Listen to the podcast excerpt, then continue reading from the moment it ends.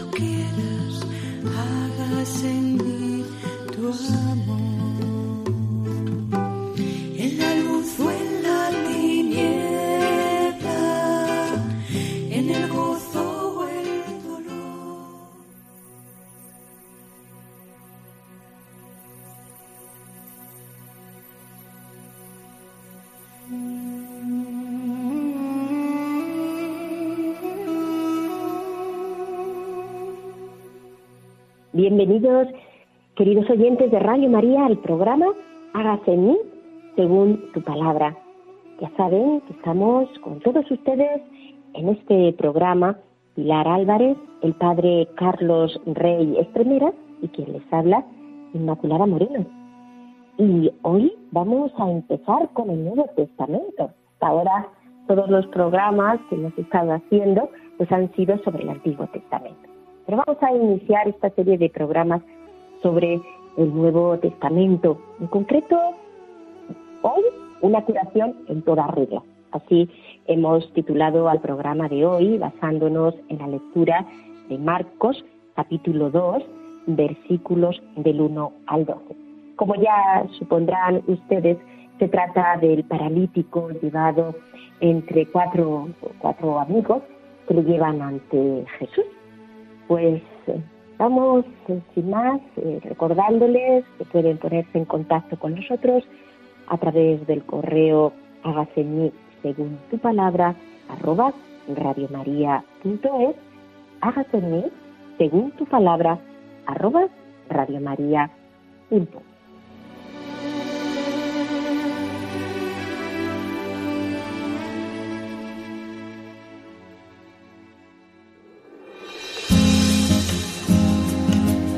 Claves para leer la Biblia.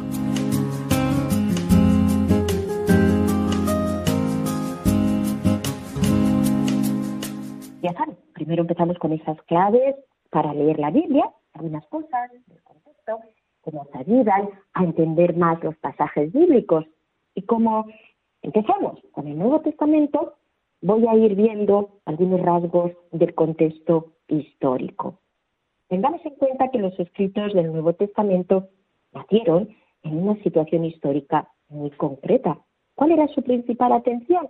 Animar y consolidar la fe de las primeras comunidades cristianas que se habían ido extendiendo por las costas del Mediterráneo durante el segundo tercio del siglo I después de Cristo. Por entonces, todas aquellas comunidades se encontraban en territorios pertenecientes al Imperio Romano, al cual también pertenecía Palestina, que había sido el escenario de la vida de Jesús de Nazaret. Por tanto, podemos decir que el contexto histórico del Nuevo Testamento está formado por dos círculos concéntricos. El primero, el más cercano, es la historia del cristianismo naciente. El segundo, el más amplio, es el Imperio Romano, en cuyo seno nació el cristianismo. Vamos a ver esas características del Imperio Romano. Una aproximación, claro está, tal como lo encontramos en el siglo I después de Cristo. ¿Cómo es ese imperio? Pues el resultado de una larga historia, porque a lo largo de esta historia dos fueron los factores que hicieron posible su gran hegemonía y su gran esplendor. Por un lado, su capacidad militar y organizativa, que estaba apoyada además en un derecho público desarrollado. Y por otro, su capacidad para asumir la cultura griega a lo largo de casi medio milenio de inculturación. En fin, puede decirse que el Imperio Romano no es otra cosa que la cultura helenística puesta en las manos de un aparato político de origen latino. ¿Cuál es el escenario geográfico. En el año 64, Pompeyo depuso a Filipo II, el último descendiente de la dinastía de los Seleucidas, y convierte así a Siria en una provincia romana.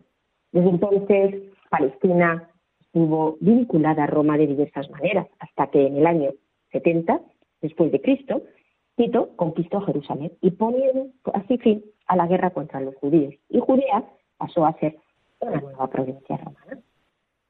Las conquistas de Pompeyo y de Tito pues son ejemplos, pues una larga serie de acontecimientos que fueron haciendo de Roma una pequeña ciudad, saben, situada en los márgenes del de, gran imperio que alcanzó su gran esplendor durante el siglo I después de Cristo. ¿Cuál era la situación política? Herodes y Filipo eran hijos de Herodes el Grande, que había gobernado Palestina entre los años 37 y el año 4 antes de Cristo. La región más conflictiva era sin duda la de Judea, pues en ella se encontraba Jerusalén, donde se daban cita todas las instituciones y todos los grupos que conservaban las tradiciones judías. Tenemos en realidad como más importante en la época de Jesús el imperio de Augusto y de sus sucesores, entre ellos Tiberio, Calígula, Claudio y Nerón. Son los emperadores que ocupan este medio siglo de historia romana y que están pues, dedicados a conservar la herencia de Augusto. Iremos viendo, queridos oyentes, más características de este gran imperio donde el Padre quiso que su Hijo se encarnase.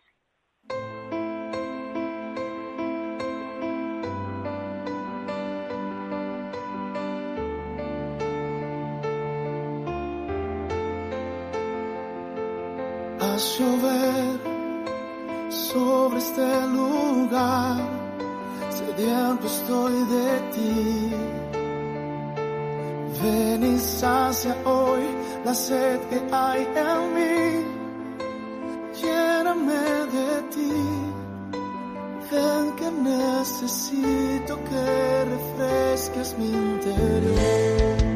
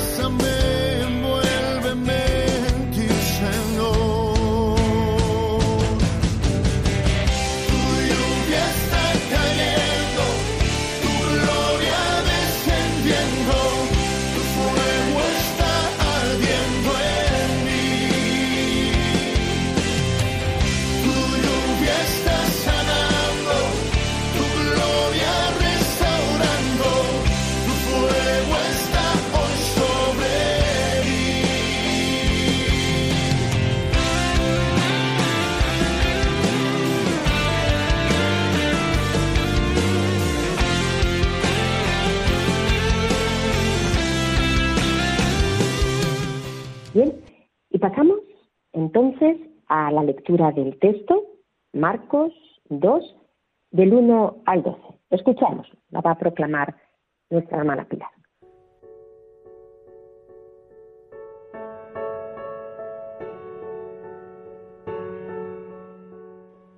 Al cabo de unos días volvió a Cafarnaún y se corrió la voz de que estaba en casa. Se reunieron tantos que no quedaba sitio ni siquiera junto a la puerta, y él les anunciaba la palabra. Entonces llegaron unos trayendo a un paralítico entre cuatro, y como no lograban acercárselo por el gentío, levantaron el techo encima de donde estaba Jesús, y por el boquete que hicieron, descolgaron la camilla en que yacía el paralítico.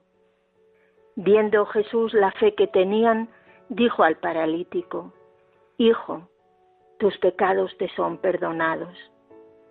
Había allí sentados unos letrados que discurrían para sus adentros, ¿cómo puede éste hablar así? Blasfema. ¿Quién puede perdonar pecados sino solo Dios? Pero de inmediato Jesús supo lo que pensaban y les dijo, ¿por qué pensáis así en vuestro interior? ¿Qué es más fácil? ¿Decir al paralítico que se le perdonan sus pecados o decirle que cargue con su camilla y camine? Pero para que sepáis que este hombre tiene autoridad en la tierra para perdonar pecados, dijo al paralítico, yo te lo mando, levántate, toma tu camilla y vete a tu casa. Se levantó de inmediato, tomó su camilla y salió delante de todos, de modo que todos se asombraron y glorificaban a Dios diciendo, nunca vimos cosa semejante.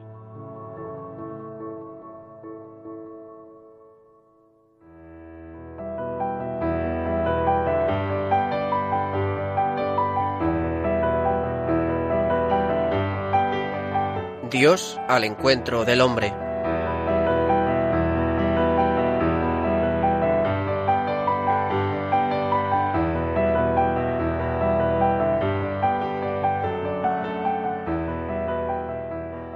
Pues a la luz de esta palabra vamos a escuchar al Padre Carlos, el Padre Carlos Rey Estremera, que es sacerdote salesiano. Actualmente está en la parroquia de Soto del Real. Muchísimas gracias, Padre Carlos, una vez más por esta tarea que realiza sobre la reflexión de los textos. Escuchamos. Muy queridos radioyentes de Radio María, saludos cordiales. Hoy nuestro programa da un giro importante. Hasta ahora lo hemos dedicado a hablar de personajes del Antiguo Testamento. Pues bien, a partir de hoy lo dedicaremos a personajes y relatos del Nuevo Testamento. Escogeremos textos bíblicos que cuentan qué supuso para algunas personas su encuentro con Jesús y cómo les cambió la vida buscando entender lo que Jesús puede significar también para nosotros.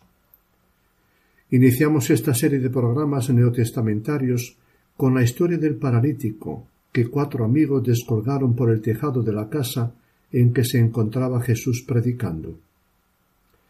Las reflexiones que utilizaremos en los próximos meses son de Teresa Iribar Negaray. Las podéis encontrar en su libro Una fe que escandaliza y seduce, recorrido existencial por el Evangelio de Marcos, que escaso os gusten y ayuden, os invito a adquirir. Y sin más, comenzamos. Habla el paralítico que nos cuenta lo que sucedió.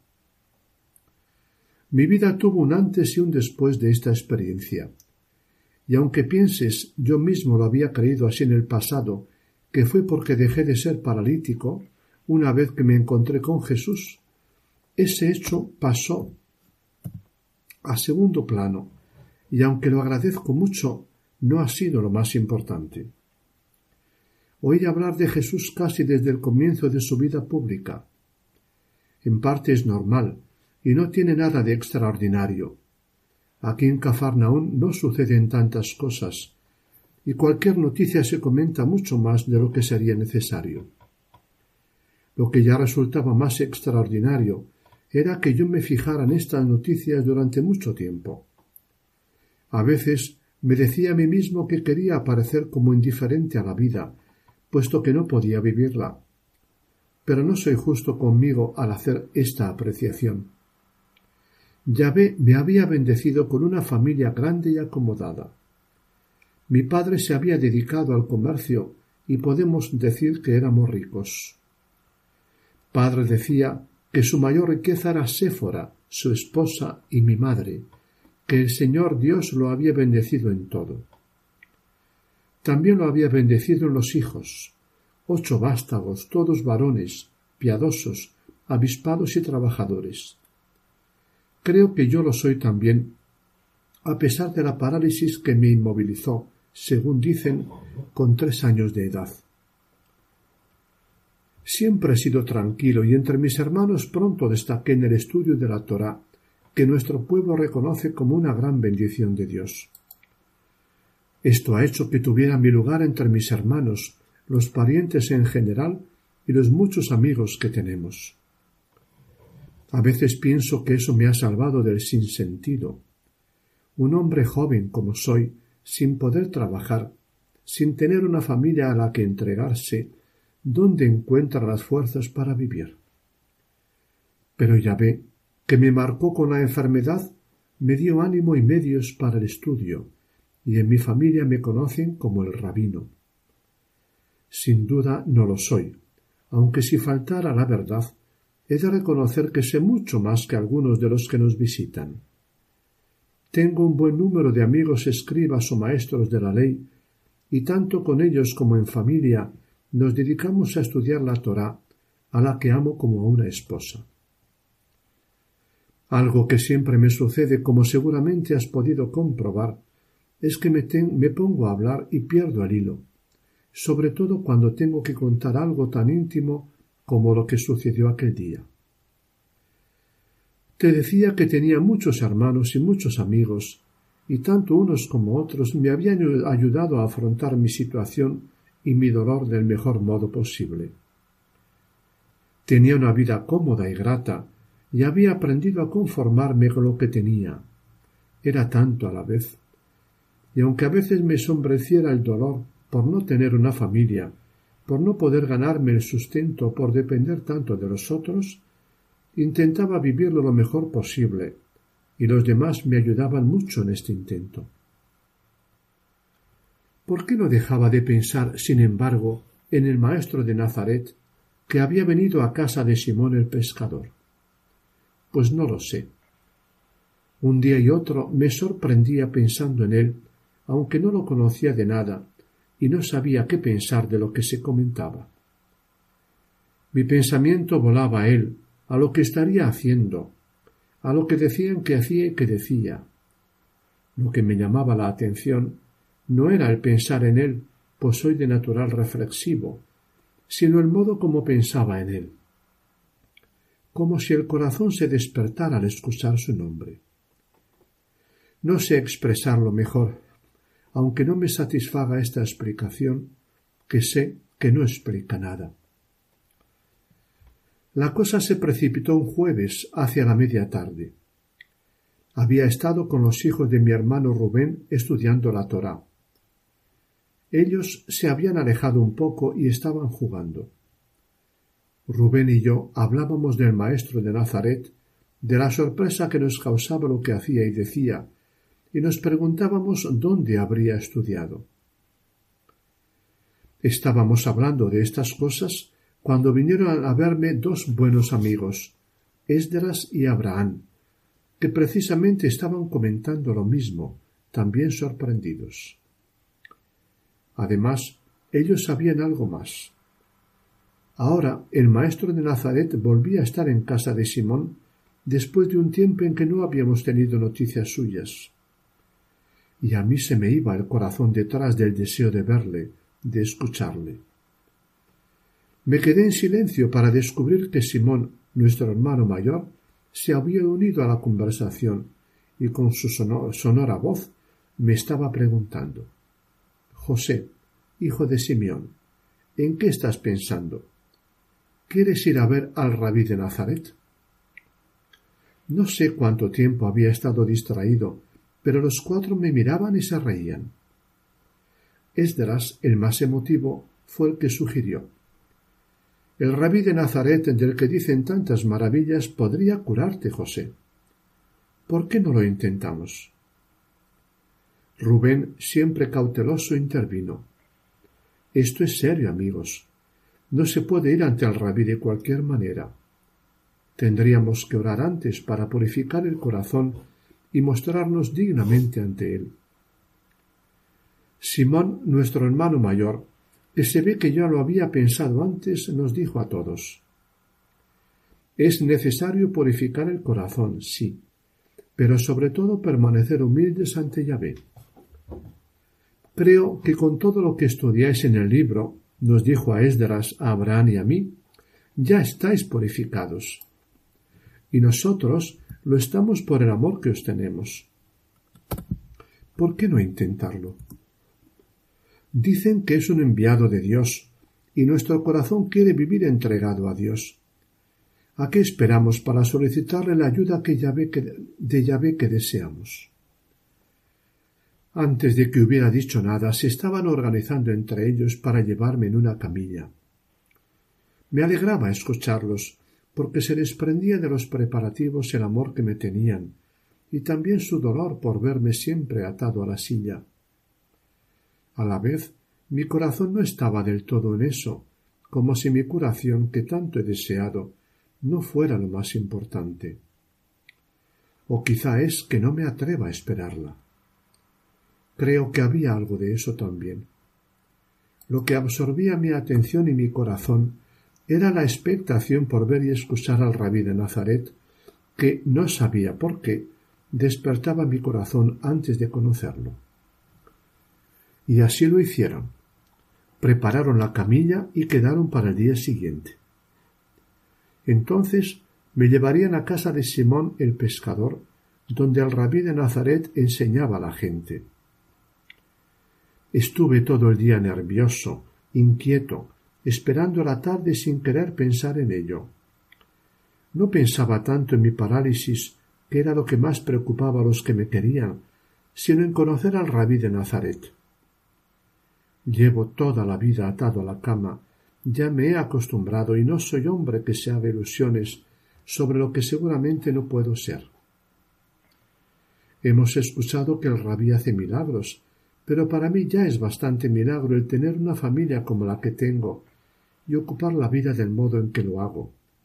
Las personas con las que vivo y la bendición de Yahvé que me conforta y al que quiero servir cada día. Por eso me ilusionaba con lo que iba a escuchar, que me parecía más realista que esperar un milagro. Aun así, no dejaba de venirme la esperanza de que, si era tan poderoso como, como decían, quizá pudiera curarme. Pero, como digo, no era lo que más me ocupaba. En cuanto bajó el sol, partimos hacia allá. Suponíamos que llegaríamos a los primeros, porque mis hermanos habían dejado antes sus tareas para presentarse con tiempo en casa de Simón. Sin embargo, cuando llegamos a la casa estaba abarrotada a más no poder. No cabía nadie ni pensar en decir a alguno que se apartara. Hubieran tenido que salir todos de la casa para meter la camilla. A mí me entró el desaliento, aunque enseguida pensé que sería suficiente con quedarme fuera oyéndole, y ya vería al maestro después. Pero Abraham dijo que no. Podríamos descolgarlo por el tejado, dijo, y así se plantaría justo delante del maestro. Era una locura, y yo pensé que ahí quedaría todo. Sin embargo, a pesar de la sorpresa inicial, a todos les pareció bien. Simeón dudó un poco, diciendo que nuestro peso quizá, quizá pudiera derribar el tejado entero y podríamos caer encima de la gente. Pero enseguida lo convencieron de que no. Yo no hacía nada salvo escuchar a unos y otros con una esperanza que iba renaciendo a cada palabra. Nada deseaba más que estar frente a él, verlo y sobre todo que él me mirara. En poco tiempo estaba el rabí, aunque el rabí ya había empezado a hablar, y yo estaba más atento al sonido de su voz que a los preparativos, todo estuvo organizado y me subieron a la techumbre. El tejadillo estaba aún caliente del sol que había recibido todo el día, y me acuerdo que pensé en el gozo que sería vivir al sol, que para mí es sinónimo de libertad, de poder moverte y caminar como tantos. Pero ese pensamiento pasó enseguida. Lo que quería era ver al maestro. Cuando empezaron a abrir el tejado, aunque éste no caía encima del lugar donde hablaba el maestro, el ruido hizo que se detuviera en su predicación y se quedara callado, como si estuviera esperándonos. Yo no podía creer lo que estábamos haciendo, y me podía el azoramiento y pensar que estábamos deteniendo sus palabras con nuestros preparativos. Pero a él no parecía importarle. Al contrario, se acercó a nosotros y él mismo ayudó a bajar mi camilla, que después de un rato encontraba de nuevo el suelo firme. Hijo, tus pecados te son perdonados, me dijo. Esto fue lo que escuché y ya no oí más. Fue como si sus palabras alcanzaran lo profundo de mi corazón. A pesar de las veces que he discutido la teoría de la, de la retribución, había algo, un sentimiento de fondo, que me decía que a pesar de que Dios no castiga los pecados de los padres en los hijos, quizá mi enfermedad sí se debiera a mis pecados. No del modo que se plantea en nuestras discusiones en clave de causa y efecto, sino de otro modo que sólo podía barruntar confusamente. Ahora no tengo claridad para explicarlo bien, y ha dejado de ser importante, porque en ese momento supe sin poder dudar en absoluto, que mis pecados eran la causa de toda muerte en mí. No sólo de mi parálisis, sino de mi falta de confianza, de mis temores y del raquítico amor con que amaba y con que cumplía la ley, de la estrechez de toda mi vida. Lo supe con claridad y supe también que había sido perdonado de todo, de todo. Ahora sí era posible una vida nueva, me sentía ligero y libre, capaz de empezar de nuevo a vivir, no ya sujeto al pecado, sino según otro modo que era, aunque nunca lo hubiera sospechado, la verdadera vida. La que brota no del pecado, sino de la bendición de Dios sobre el pecado. Alabé a Yahvé como nunca antes, lleno de gozo limpio, lleno de la alegría que expresa el Salmo. La trampa se rompió y escapamos el maestro discutía algo con Jonatán y Eliezer, dos maestros de la ley que sin duda habían venido a espiarlo. No sé qué le reprochaban. Era claro como el día que este hombre viene de Dios y que no se hacen patente la palabra y el poder de Yahvé. Lo acababa de experimentar en mí. Descansaba, por decir así, en sus palabras, sin comprender el sentido, como hace el niño en brazos de su madre, cuando de repente escuché levántate, toma tu camilla y vete a tu casa. Estas palabras también iban dirigidas a mí. Al instante se soltó la rigidez que aprisionaba mis piernas, aunque en realidad la verdadera rigidez había cedido con sus palabras de antes, y sin pensarlo un segundo hice lo que me decía cogí mi camilla y me fui a mi casa. Lo importante no era que me hubiera liberado de la parálisis. Lo que de, verdad importaba era que mi corazón, liberado de la esclavitud del pecado, podía obedecerle, vivir unido a él. Todo lo demás procedía de ahí, tal como luego me dijeron que el maestro había dicho. No hablaré de lo agradecido que estoy a Yahvé y al rabí de Nazaret su enviado. Solo quiero decir que mi vida la vivo ahora unida a Yahvé, queriendo hacer su voluntad en todo momento, renunciando al pecado que me trajo la muerte, y manifestando con mi obediencia la alabanza que mi corazón experimenta ante el Maestro, en quien he visto reflejado el rostro de Dios. Hasta aquí, mis queridos radioyentes, la historia de nuestro personaje de hoy. ¿Qué os ha parecido? Qué hondura, ¿verdad? ¿Cuánto hay dentro de un texto bíblico que una lectura superficial y apresurada del mismo no revela? Impresiona cómo Teresa le saca jugo a la palabra. Esto mismo lo podéis comprobar también en las historias de otros personajes que, como el paralítico, se encontraron con Jesús. Personajes que vivían situaciones de las que no podían liberarse por sí mismos y que fueron salvados por Jesús. Ya os anuncio nuestra próxima historia. Será sobre el endemoniado de Gerasa. ¿La recordáis? En ella Jesús envía los demonios a los cerdos y estos se precipitan por el despeñadero. Preparaos para descubrir cosas nuevas en este relato tan especial. Os esperamos dentro de dos semanas. No dejéis de conectaros. Hasta entonces. Una vez que hemos escuchado al Padre Carlos agradeciéndole su intervención, les recuerdo que pueden establecer contacto con nosotros a través del correo hágase según tu palabra arroba radiomaria.es, hágase mí según tu palabra arroba radiomaria.es.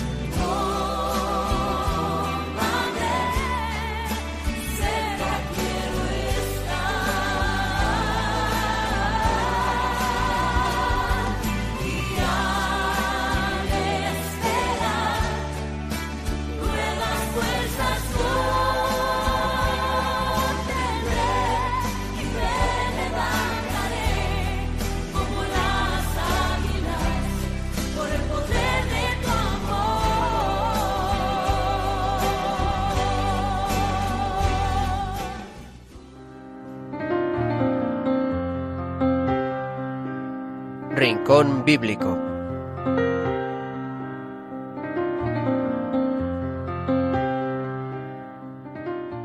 Bueno, queridos oyentes, y ahora ya sí, vamos a pasar al Rincón Bíblico. Ya saben que esta parte del programa pues pretende eh, aplicar a la vida espiritual aquello que hemos escuchado en la palabra, por eso se llama así el programa, ¿verdad? Hágase según tu palabra, porque este es nuestro deseo y lo que Dios quiere también, que la palabra de Dios se haga realidad y se haga vida en nosotros. Y vamos a escuchar también a Pilar, que seguramente ya ella ha realizado en la oración una reflexión sobre el texto y sobre lo que hemos escuchado del Padre Carlos. Pilar, te escuchamos. Cuéntanos. Pues mira, Inma, hace años estábamos en un retiro, un grupo de personas, y, y se proclamó este Evangelio. Entonces rápidamente todos nos miramos y dijimos de nuestros catequistas que allí estaban, estos son nuestros camilleros, porque el papel de los camilleros, como vemos en este Evangelio, es acercarnos a Jesús. Y todos a lo largo de nuestra vida pues hemos tenido personas que han hecho eso, presentarnos a Jesús e intentar acercarnos a Él. Pueden haber sido catequistas, sacerdotes u otras personas que nos han hablado de Jesús. Bien, para ser camillero de Jesús hay que tener, hay que reunir unas condiciones. La primera es tener fe, tener fe porque si hay algo que tienen en común estos cuatro hombres y el paralítico es la fe. La fe en que Jesús podía hacer algo por ellos. De manera que la primera condición es tener fe. La segunda es que te mueva el amor. Que te mueva el amor. Nosotros ya sabemos que es el amor no solo al, al que yace enfermo, triste, solo, al pecador que nos presenta, eh, nos mueve el amor a Él y nos mueve el amor a Jesús porque sabemos que Jesús quiere encontrarse con cada uno de nosotros y luego deben tener espíritu de servicio, porque yo me imagino que para estos camilleros no fue fácil hacer lo que hicieron, tuvieron que luchar eh, dando codazos para hacerse paso entre la gente, soportar las, las malas miradas de aquellos que decían ¿por qué empujáis? Luego se enfrentaron al dueño de la casa, que les diría, pero bueno, ¿y estos qué hacen eh, desmontándome el tejado? Y a todo esto el paralítico ahí en la camilla que veía que se caía. Bueno, y mm, no les fue fácil. Pero una vez que ellos depositan la, la camilla frente a Jesús, ellos salen de escena. Esto es lo que a veces no sabemos hacer nos queremos nosotros convertir en los protagonistas de la acción. Y no, los, los camilleros, su misión es presentar al enfermo, al herido, ponerlo a, a los pies de Jesús, pero no consiste en hacerse ellos protagonistas. Esto es un riesgo que a veces podemos tener pues por nuestra vanagloria. Bien, después a mí me impresiona porque cuando Jesús oyó el ruido de, aquello que estaba ocurriendo en el techo, él naturalmente levantaría los ojos hacia arriba, como hicieron todos los que estaban allí. De manera que primero Jesús se encuentra con los ojos de aquellos cuatro hombres, y ellos se encontraron con la mirada de Jesús, de aquellos cuatro hombres que intentaban hacer descender la camilla. Y después aquella camilla queda puesta a los pies de Jesús. Y luego hay esa frase de Jesús maravillosa, Hijo, tus pecados te son perdonados. Seguramente Jesús se agacharía para ponerse a la altura de aquel pobre hombre, porque nadie que llama a otro hijo lo hace desde la altura o desde la soberbia. Y yo creo que aquel hombre, desde que oyó las palabras de Jesús, como tantas veces nos ha ocurrido a nosotros, cuando de verdad le abrimos el corazón al, al Señor. Esas palabras desertaron una conmoción terrible en aquel hombre, que yo creo que inmediatamente empezaría a llorar y a sentirse envuelto por aquellas palabras, aquella presencia, desde aquellas mismas palabras de Jesús, Hijo, tus pecados te son perdonados, empieza a realizarse la sanación total de la sanación total de aquel hombre. Y digo total porque hace poco leía un, algo que dijo el Papa Francisco en, en un discurso que preguntaba, ¿para qué pensáis vosotros que ha venido Jesús? Para, para curarnos, para enseñarnos. No, lo primero a lo que viene Jesús es a salvarnos. Y esto pues deberíamos tenerlo claro, porque además la curación que se produce en este hombre es una sanación integral. Jesús sana su alma al decirle que sus pecados le han sido perdonados y, sana su salud física y además le devuelve a su casa cuando le dice levántate, coge tu camilla y vete a tu casa. Todo el que se acerca a Jesús con fe recibe esta clase de sanación. No solamente una sanación de algo momentáneo que nosotros tenemos, sino que recibe una sanación total. Nosotros no somos conscientes muchas veces, a lo mejor somos solo, nos damos cuenta de un poquito de lo que ha cambiado Dios en nuestra vida, pero realmente cuando nosotros con fe nos acercamos a Jesús, se produce esta esta revolución que, que nos cambia todo. Nos puede cambiar nuestra salud, si tal es la voluntad de Dios, y nos cambia nuestra alma y nuestro espíritu. Este Evangelio es maravilloso, hermanos, porque nos muestra cómo Jesús se conmueve ante, ante nuestra parálisis física y espiritual, porque tantas veces el pecado nos tiene ahí retenidos, paralíticos, paralizados. Y de esto es de lo principal de lo que el Señor nos quiere salvar para que podamos vivir en plenitud y una vida eterna. Muchas gracias, Pilar, qué icono más, hermoso, ¿verdad? De cómo Jesús pues se, se abaja a ese paralítico, como lo hace también con cada uno de nosotros. Pues eh, con esta escena, esta escena que nos recuerda lo que es la comunidad, vamos a pasar a la oración hacemos el Salmo 91.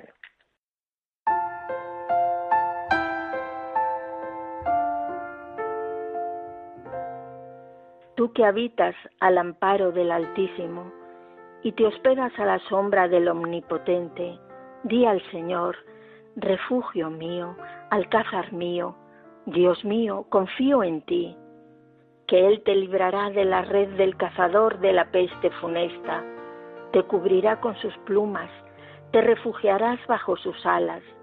Su brazo es escudo y armadura. No temerás el espanto nocturno, ni la saeta que vuela de día, ni la peste que se desliza en tinieblas, ni la epidemia que hace estrago a mediodía. Caerán a tu lado mil, diez mil a tu derecha, a ti no te alcanzarán. Nada más mirar con tus ojos verás la paga de los malvados, porque hiciste del Señor tu refugio, tomaste al Altísimo por morada.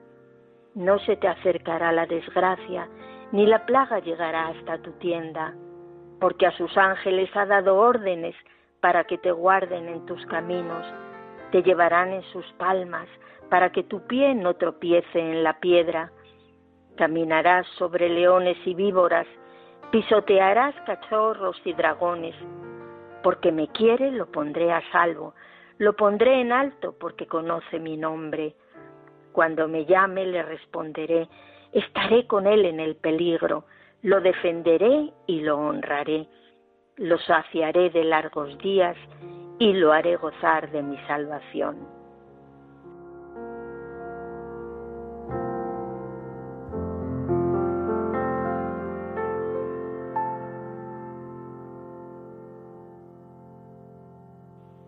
Queridos oyentes, pues con este maravilloso salmo nos despedimos sabiéndonos siempre protegidos debajo de las alas de nuestro Señor. Hasta el próximo encuentro.